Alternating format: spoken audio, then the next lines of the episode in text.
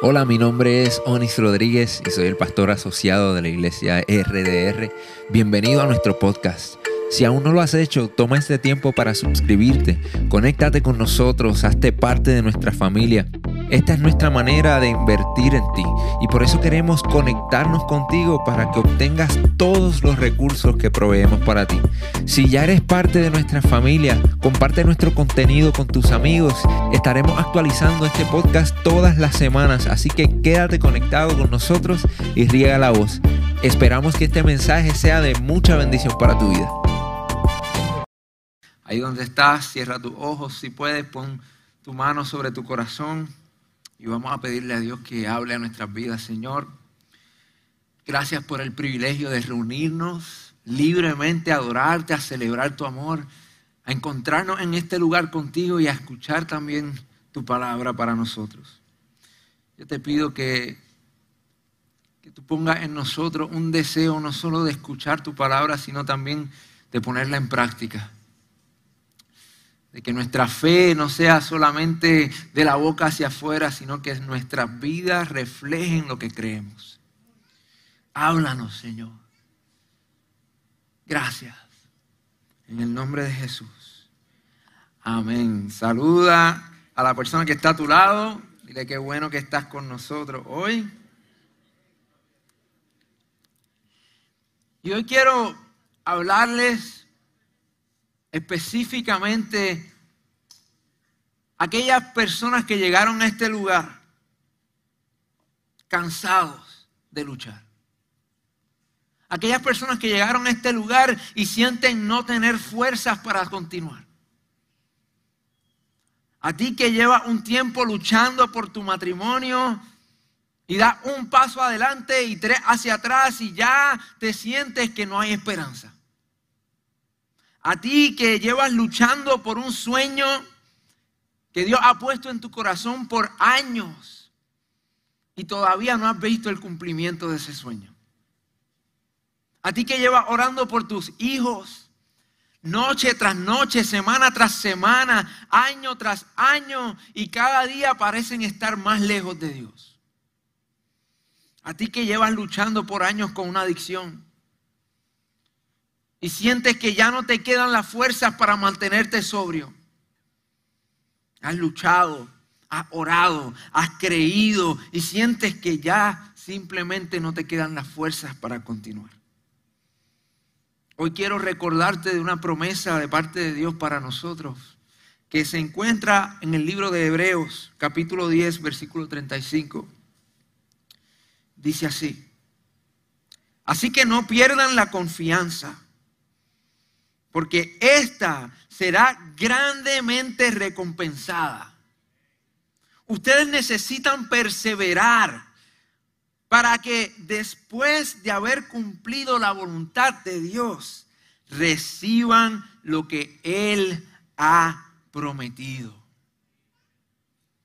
Estoy aquí para decirte, persevera, persevera, sigue luchando porque cuando Dios haya cumplido su voluntad en tu vida, eso que Él te prometió, Él lo va a cumplir. En el 1952, Florence Chadwick, una campeona de natación, una mujer que hizo grandes cosas en, en la natación, intentó nadar 26 millas desde la costa de California hasta la isla de Catalina. 26 millas. Yo nado un ratito en el crash boat y ya siento que me estoy ahogando. 26 millas. Y fue con su equipo que velaban que, que, todo estuviera bien, iban al lado de ella con el bote asegurándose que si se lesionaba o si se cansaba no se ahogara. Y también la animaban a seguir nadando. Y, a las 16 horas de estar nadando, cayó una neblina intensa. Que no solo nubló su vista, pero también nubló la confianza que ella tenía en sí misma. Y luego de nadar una hora más, se dio por vencida. no hizo más que subirse al bote al darse por vencida y minutos después se dio cuenta que la costa de la isla estaba a menos de una milla. A menos de una milla. Yo quiero hoy decirte, antes de que tires la toalla, antes de que te des por vencido, considera lo siguiente. ¿Será posible que tu milagro está a menos de una milla? ¿Será posible que la neblina, aunque es intensa y no te deja ver más allá de lo que tienes frente a ti, tu milagro está a momentos de llegar a ti? ¿Será posible que tu victoria esté a solo momentos de llegar a ti? Y quiero recordarte lo siguiente. Es muy rara la vez que Dios llegue temprano, pero Él nunca llega tarde. Él nunca llega tarde.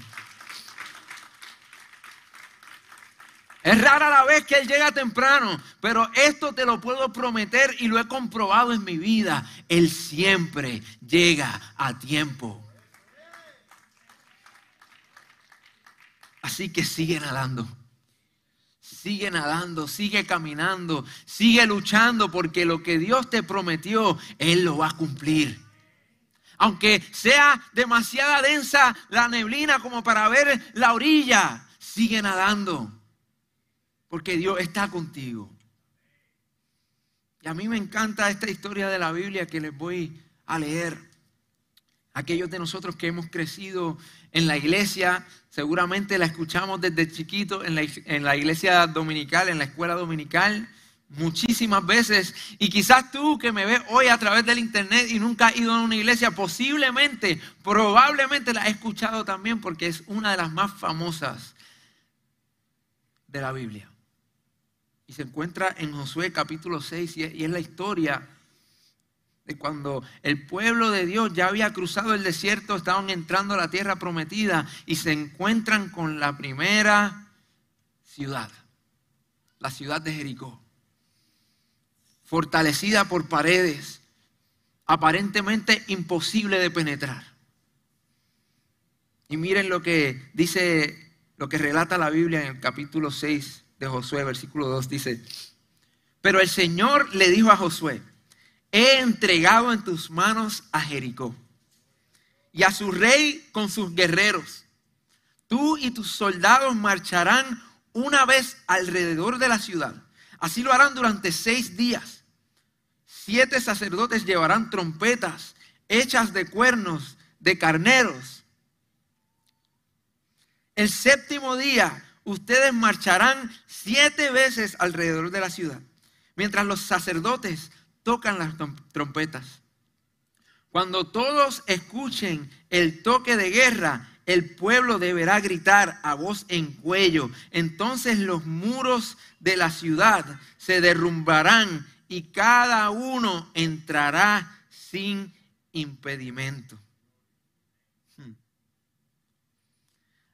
Y antes de seguir leyendo, me gustaría que notáramos algo.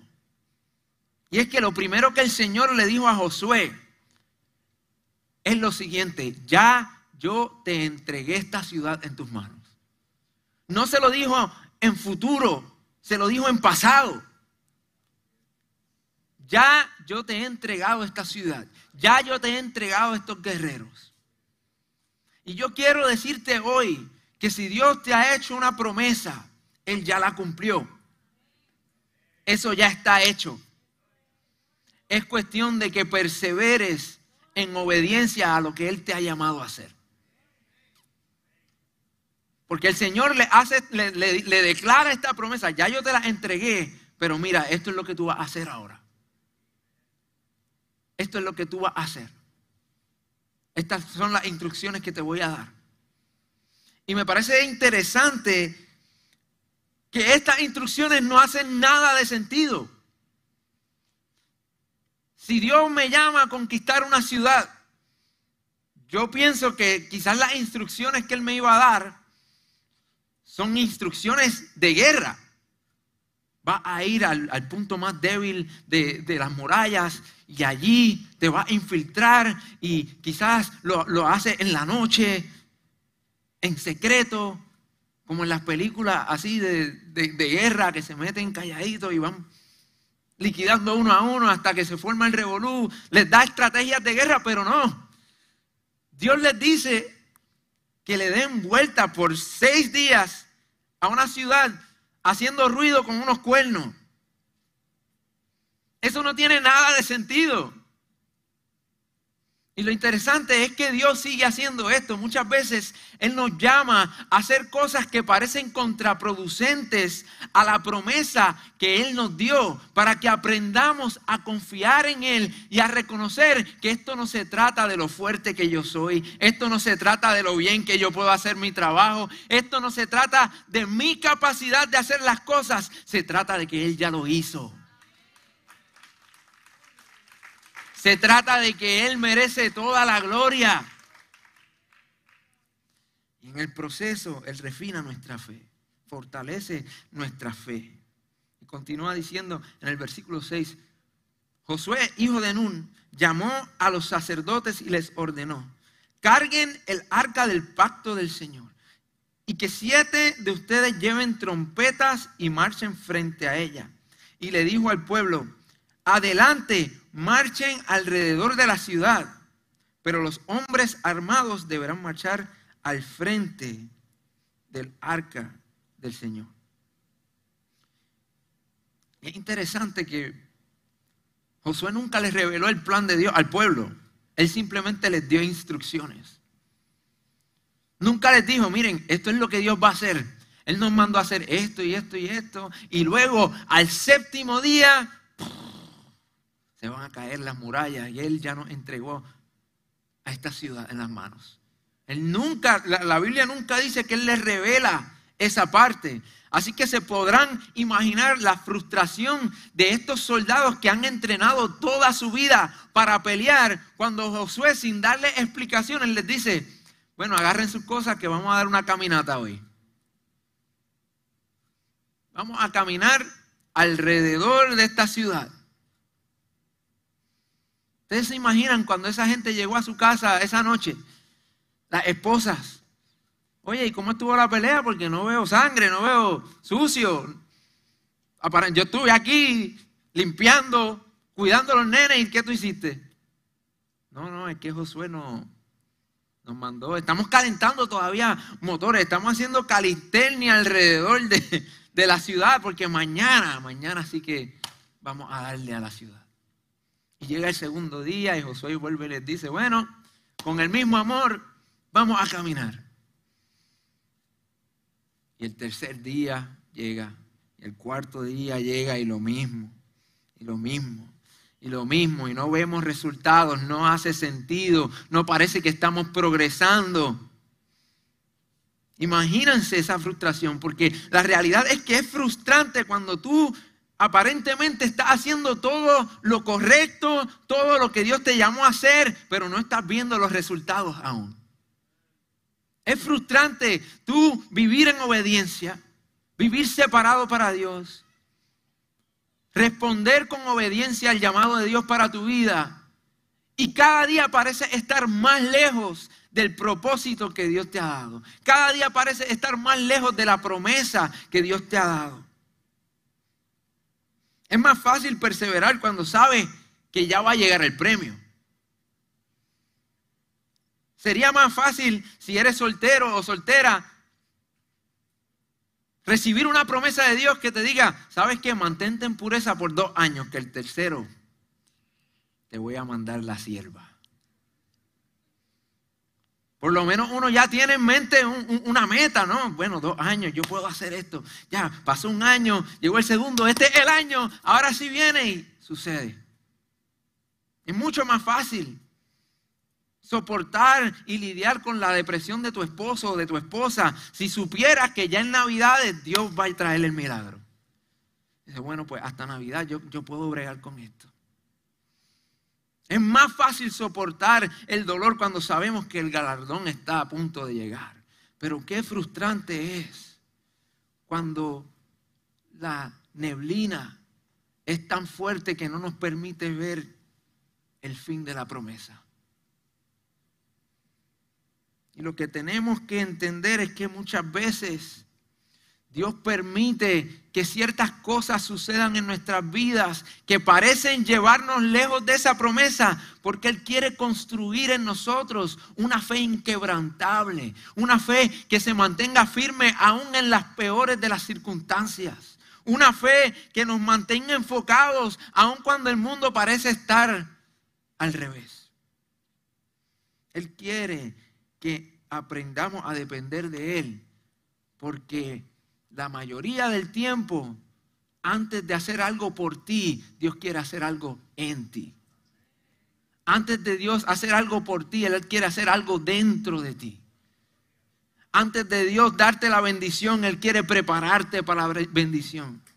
Antes, antes de Dios eh, darte la promoción, Él quiere prepararte para la promoción.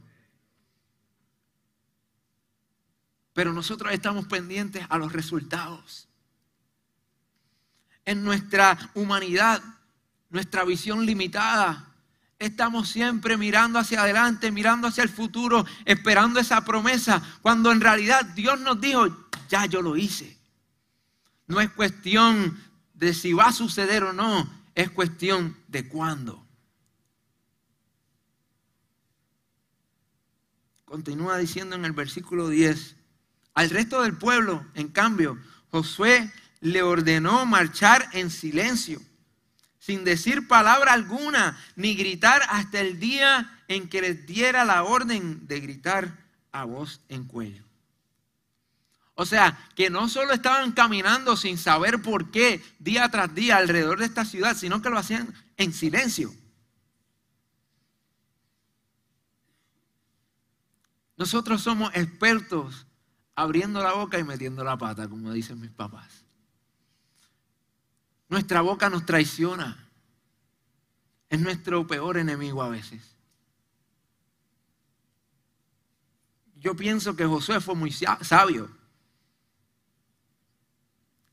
Porque Dios nunca le da la instrucción de que lo hagan en silencio. Fue Josué que le dijo al pueblo, ¿saben qué? Y caminen en silencio. Porque algo que 40 años en el desierto te enseñan es que si no tienes nada positivo que decir, mejor no lo digas. Si no tienes nada bueno que decir, mejor quédate calladito. Ustedes se imaginan día tras día caminando alrededor de una ciudad amurallada sin saber el por qué, sin ver ningún tipo de progreso. Pónganse en los pies de este pueblo. Y nosotros, los puertorriqueños, que somos tan reverentes y tan silenciosos. ¿Verdad? El primer día, Oye, pero qué calor, este Josué nos tiene aquí caminando, no podía ser de noche, que el sol no estuviera tan fuerte. El segundo día, mira, ni agua nos dieron, ni agua. Este hombre se cree que nosotros somos robots.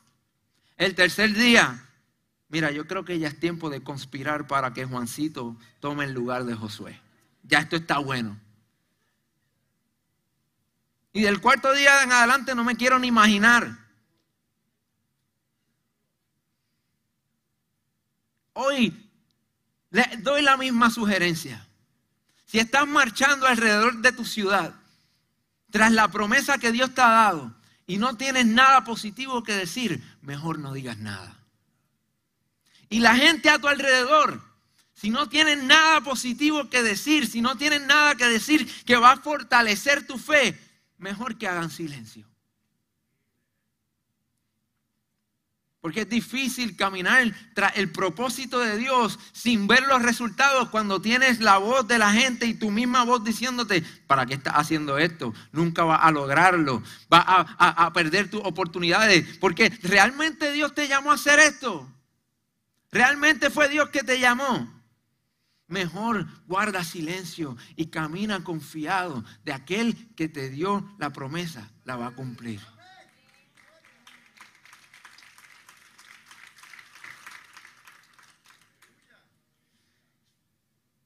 Dice el versículo número 12. Al día siguiente, Josué se levantó temprano y los sacerdotes cargaron el arca del Señor. Los siete sacerdotes que llevaban las trompetas tomaron delantera y marcharon al frente del arca mientras tocaban sus trompetas. Los hombres armados marchaban al frente de ellos y tras el arca del Señor marchaba la retaguardia. Nunca dejaron de oírse las trompetas. También en este segundo día marcharon una sola vez alrededor de Jericó y luego regresaron al campamento. Así lo hicieron durante seis días. Lo, primero que me llamó la atención fue que dice que nunca dejó, dejaron de sonar sus trompetas. Y, y esto es un símbolo, más bien una invitación que Dios nos continúa haciendo hoy en día, de que nunca cese la alabanza de nuestra boca cuando estamos marchando hacia la promesa que Él nos ha hecho. Porque esa alabanza que nos recuerda quién es Dios, lo que Él ha hecho, lo poderoso que Él es.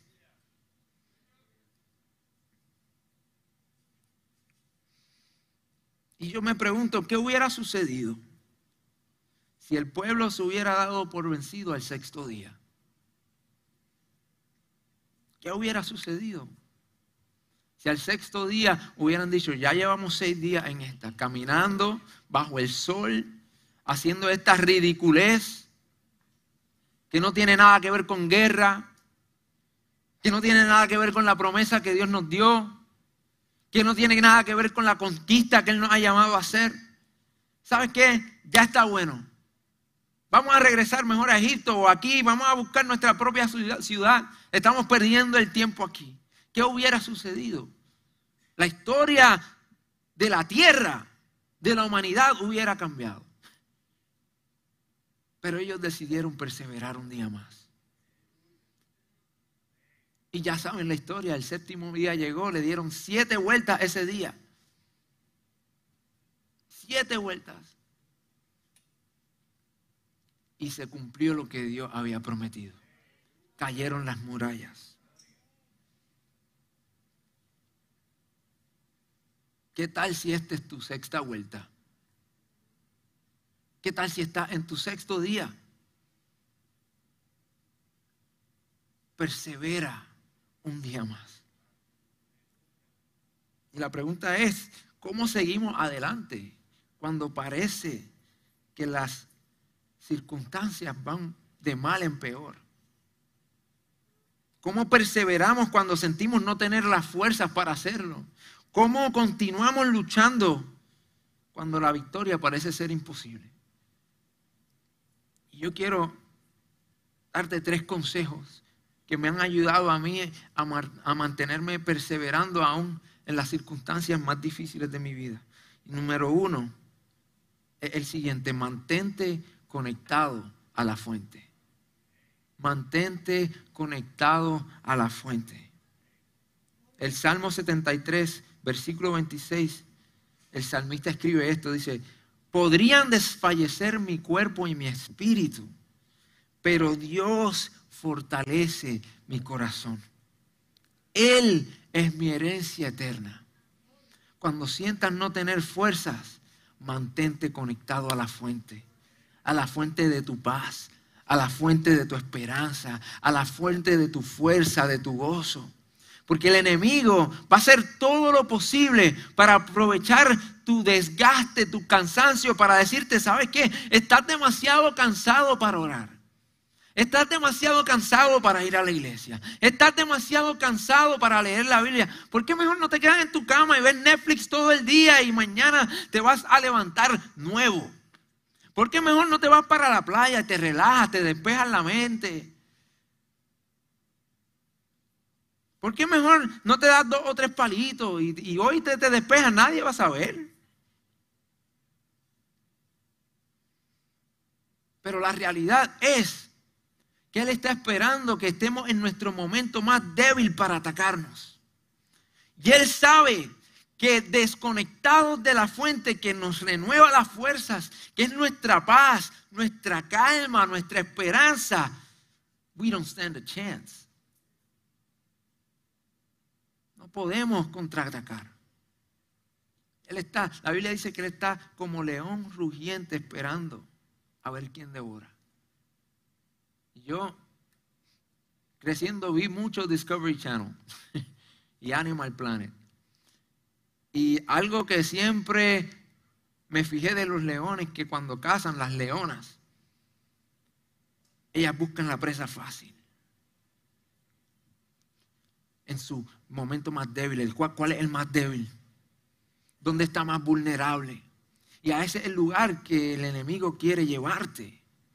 Y por eso hoy te recuerdo, mantente conectado a la fuente. Si no tienes fuerzas, ve a la fuente, a Dios, quien renueva tus fuerzas, quien te restaura, quien te levanta, quien te hace eh, volar como las águilas.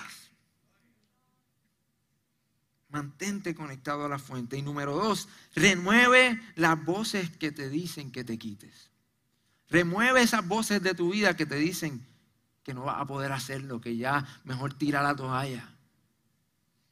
Y quiero decirte que el hecho de que tú conozcas a alguien toda tu vida no le da el derecho a esa persona a ser una voz influyente en tu vida. El hecho de que alguien sea familiar tuyo, que lo conozcas desde kinder, que lo que sea, que jugaban pelota cuando eran chiquitos, de que lo has conocido toda tu vida, que has sido pana, amigo, ¿sabes qué? Eso no le da el derecho a esa persona a ser una voz influyente en tu corazón.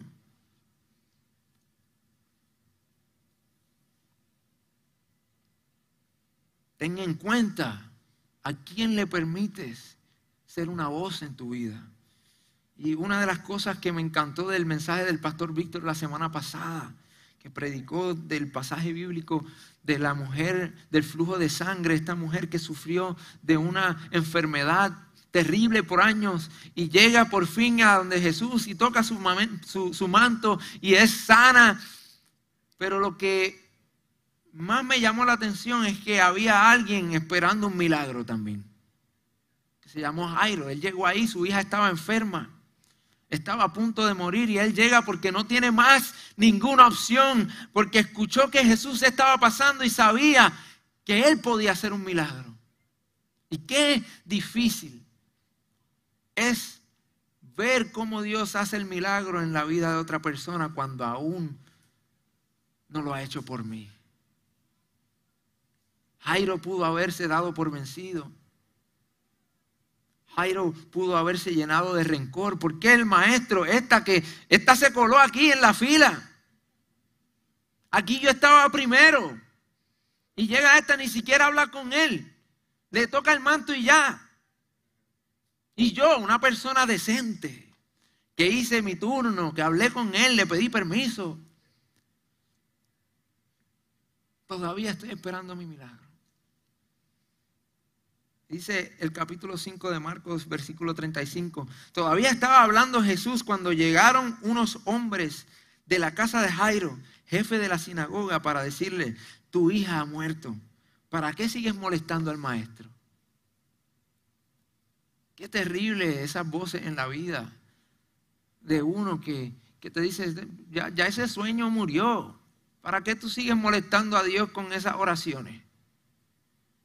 Ya tu matrimonio no tiene remedio. ¿Para qué tú sigues molestando a, Dios con tus oraciones?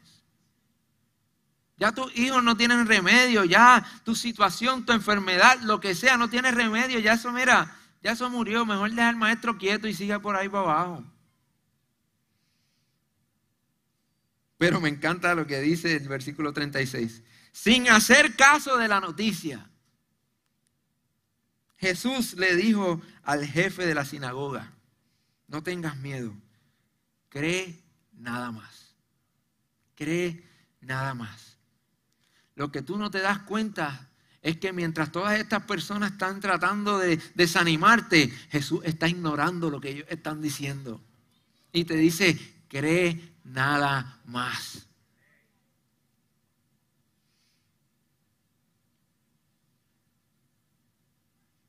Versículo 37 dice, no dejó que nadie lo acompañara excepto Pedro, Jacobo y Juan, el hermano de Jacobo. No se llevó a Tomás, el que dudaba, no se llevó a Judas. Y él nos enseña a través de esto que a donde Dios te ha llamado tú no te puedes llevar a todo el mundo. Que la gente que duda no son dignos de ver el cumplimiento de la promesa que Dios te ha hecho. La gente que, te, te, dice que dude, la gente que te dice que no va a suceder, la gente que te dice, es verdad, es cierto que Dios te llamó a esto, es cierto que Dios te hizo esa, problema, esa promesa. Eso, eso está difícil, eso está bien difícil, eso no es probable. Es cierto que Dios existe, porque por lo visto no ha hecho mucho por ti. Esas personas no merecen ver el, milagro en tu vida. Así que no te lo lleves. Déjalo en su casa. Llévate a la gente que sí está contigo, que te dice, es verdad, la neblina está fuerte, es verdad, no se ve nada todavía, pero tranquilo que el gozo viene en la mañana, tranquila que el milagro viene de camino, sigue luchando, sigue marchando, sigue creyendo, sigue nadando. No tires la toalla. Y me encanta. Para mí Jesús tenía un sentido, tiene un sentido del humor extraordinario. Dice el versículo 38 que cuando llegaron a la casa del jefe de la sinagoga, Jesús notó el alboroto y que la gente lloraba y daba grandes alardidos, alaridos. Entró y les dijo, ¿por qué tanto alboroto? ¿Por qué tanto alboroto y llanto? La niña no está muerta, sino dormida. ¿Ustedes se imaginan eso? Jesús entra a tu casa y hay un despelote. Las cosas parecen estar peor que nunca y él dice, ¿por qué tanto alboroto? Si, si aquí estoy yo. Y mira lo que pasó. Dice, entonces comenzaron a burlarse de él, pero él los sacó a todos. Tomó consigo al padre y a la madre de la niña y a los discípulos que estaban con él y entró a donde estaba la niña. La tomó de la mano y le dijo, Talita cum, que significa niña, a ti te digo, levántate. La niña que tenía 12 años se levantó enseguida y comenzó a andar. Comenzó a andar. Hay veces que uno tiene que sacar la gente del medio. Y no estoy hablando de ser rudo, no estoy hablando de faltarle el respeto. De hecho, debemos amarlos. Pero eso no significa, el tú amar a alguien no significa que tú le vas a dar, le vas a abrir la puerta de tu corazón, que le vas a dar derecho a que esa persona tenga una voz en tu vida, que sea una influencia. Cuando hay mucha gente y están todos dudando y se burlan de tus sueños, y se burlan de la promesa que Dios te hizo, es tiempo de sacarlos de la casa. Es tiempo de sacarlos de la casa. Así que mantente conectado a la fuente. Remueve las voces que te dicen que, que te quites. Y número tres, construye monumentos y altares en tu vida.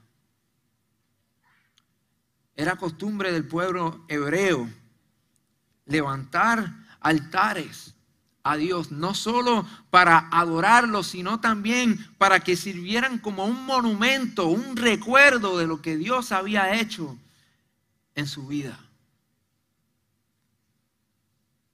Y es lo que nosotros debemos hacer. Construye altares, monumentos en tu vida que te recuerden a ti y a tu familia de las grandes cosas que Dios ha hecho y vuelve a ellos en tiempos difíciles.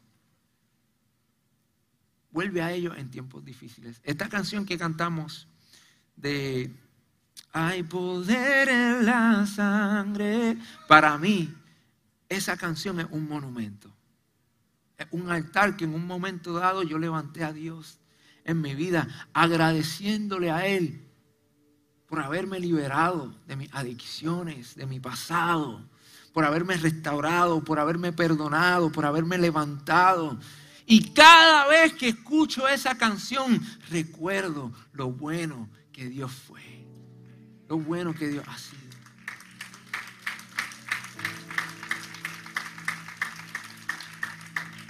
Y cuando llegan momentos difíciles en mi vida, torno mi mirada hacia ese altar y me digo a mí mismo, si Dios lo hizo una vez, Él puede volver a hacerlo.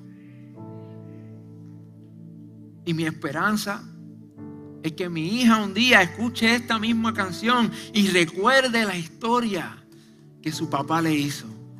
Yo estaba perdido. Yo no tenía rumbo.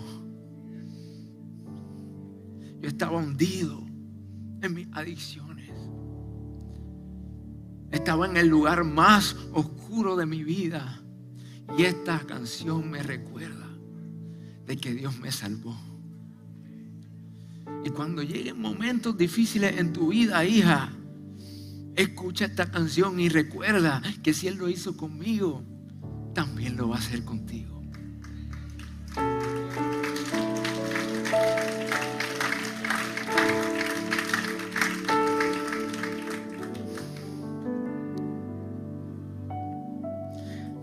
Ha estado caminando, ha estado orando ha estado creyendo, ha estado marchando. Quizás estás en tu primera vuelta y no estás seguro por qué estás marchando en pos de este lugar al cual Dios te ha llamado, pero estás creyendo. Tal vez estás en tu segunda vuelta. Y aún sigues sin entender y ya te sientes sediento. Te sientes como que Has gastado mucha fuerza, mucha energía. Y estás en tu tercera vuelta. Y comienzas a dudar si realmente fue Dios quien te llamó. Y llegas a la cuarta, a la cuarta vuelta. Y comienzas a preguntarte si quizás es tiempo de tirar la toalla. Llega a la quinta. Y no sabes realmente por qué sigues marchando. Solo te queda recuerdo de la promesa que Dios te hizo y sigue aferrado a esa promesa. Y llegas a la quinta, a la sexta vuelta. Y sin saberlo estás a punto de recibir tu milagro, pero estás considerando tirar la toalla. Yo quiero decirte en esta mañana que tomes tu toalla y en vez de tirarla, sécate el sudor y continúa caminando, continúa marchando, continúa creyendo, continúa confiando. Cuando quieras tirar la toalla, sécate el sudor. Y recuerda que esto no se trata si Dios lo va a hacer o no. Él ya lo hizo. Nuestra victoria Él ya la ganó. La promesa que Él te hizo, eso ya está. Es cuestión de que sigas perseverando. Es cuestión de que sigas adelante creyendo que aquel que nunca falla, aquel que nunca ha faltado a sus promesas, es el que sigue vivo, es el que está contigo, es el que renueva tus fuerzas. Y en su perfecto momento, Él va a hacer el milagro.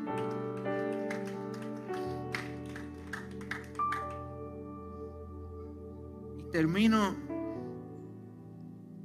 leyéndoles este versículo de Gálatas, capítulo 6, versículo 9, dice, no nos cansemos de hacer el bien, porque a su debido tiempo cosecharemos si no nos damos por vencidos. No te des por vencido. No te des por vencido. Dios va a cumplir su promesa. Ponte de pie conmigo.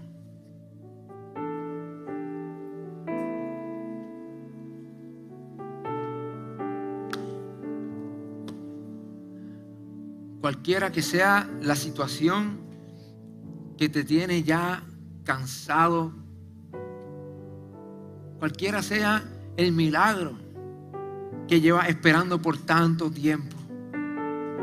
Cualquiera que sea la promesa que Dios te dio, que aún no has visto cumplida en tu vida. Solo recuerda que Dios es fiel. Dios es fiel. Que Él te ama, te amó tanto que dio lo más preciado que Él tenía. A su único hijo. Por ti, por mí, para darnos vida y vida en abundancia, para que sus promesas fueran cumplidas en nuestra vida. Persevera, no tires la toalla. Para que por generaciones tus hijos y tus descendientes puedan hablar de tu perseverancia, de tu fidelidad y de lo fiel que fue Dios contigo. Ahí donde estás, pon tu mano sobre tu corazón. Y en tus propias palabras, dile, Señor, dame las fuerzas para perseverar. Renueva mis fuerzas, Señor para continuar adelante. Espíritu Santo, yo te pido que tú abraces cada corazón, que traiga fortaleza, los llenes de esperanza, para que puedan seguir marchando hasta ver el cumplimiento de tu promesa. En el nombre de Jesús. Amén. Me gustaría me gustaría hacer una última oración. Me gustaría hacer una última oración por aquellos de ustedes que quizás nos están viendo a través de las redes sociales, tal vez están aquí con nosotros y por años tú sientes que tu vida ha ido de mal en peor, no tienes un norte, no tienes un sentido de propósito, no sabes ni siquiera por qué estás vivo. Yo quiero decirte Dale la oportunidad a Dios. Él te acepta tal como eres. Lo más que me impresiona de Dios es que Él no nos pide que cambiemos para llegar a Él. Porque Él fue el que hizo lo que tenía que hacer para llegar a nosotros. Así tal como eres, Él te abraza, Él te ama y lo único que te pide es que le abras tu corazón. Y tu vida no va a ser perfecta de una noche, de, un día para otro. Porque de eso no se trata esta vida, pero sí Dios va a transformarte de adentro hacia afuera. Porque Él te ama demasiado como para dejarte como estás. Ábrele tu corazón hoy a Dios. Descubre cómo Él puede cumplir sus promesas en tu vida, cómo Él puede darle sentido a tu vida, propósito a tu vida. Ábrele hoy tu corazón. No tienes nada que perder. Y la eternidad para ganar. Ahí donde estás, si ese eres tú, repite esta oración conmigo. Esta oración es un símbolo de que tú le entregas tu vida a Dios. Dile conmigo, Señor Jesús, te abro mi corazón. Te entrego mi vida. Tú eres mi Salvador. Perdona mis pecados y transforma mi vida. Amén. Si ese fuiste tú, estás aquí, nos encantaría conectarnos contigo. Ahí donde estás, levanta tu mano. Si nos estás viendo a través de internet, escríbenos, queremos orar por ti. Al final del servicio, los pastores y algunos líderes vamos a estar en la salida. Nos encantaría conocerte, orar por ti. Si necesitas oración, queremos orar por ti. Estamos aquí para servirte. Gracias por conectarte con nosotros. Si este mensaje ha sido de bendición para tu vida, te voy a pedir tres cosas. Primero, Hazte parte de nuestra familia. Suscríbete a nuestro podcast y conéctate todas las semanas con nuestro contenido. Número 2. Comparte nuestro contenido con tus amigos. Y número 3. Considera la posibilidad de asociarte con nosotros. Si Dios ha impactado tu vida a través de este ministerio, ayúdanos con tus donaciones a continuar bendiciendo a mucha gente. Lo puedes hacer yendo a iglesiardr.com diagonal donaciones.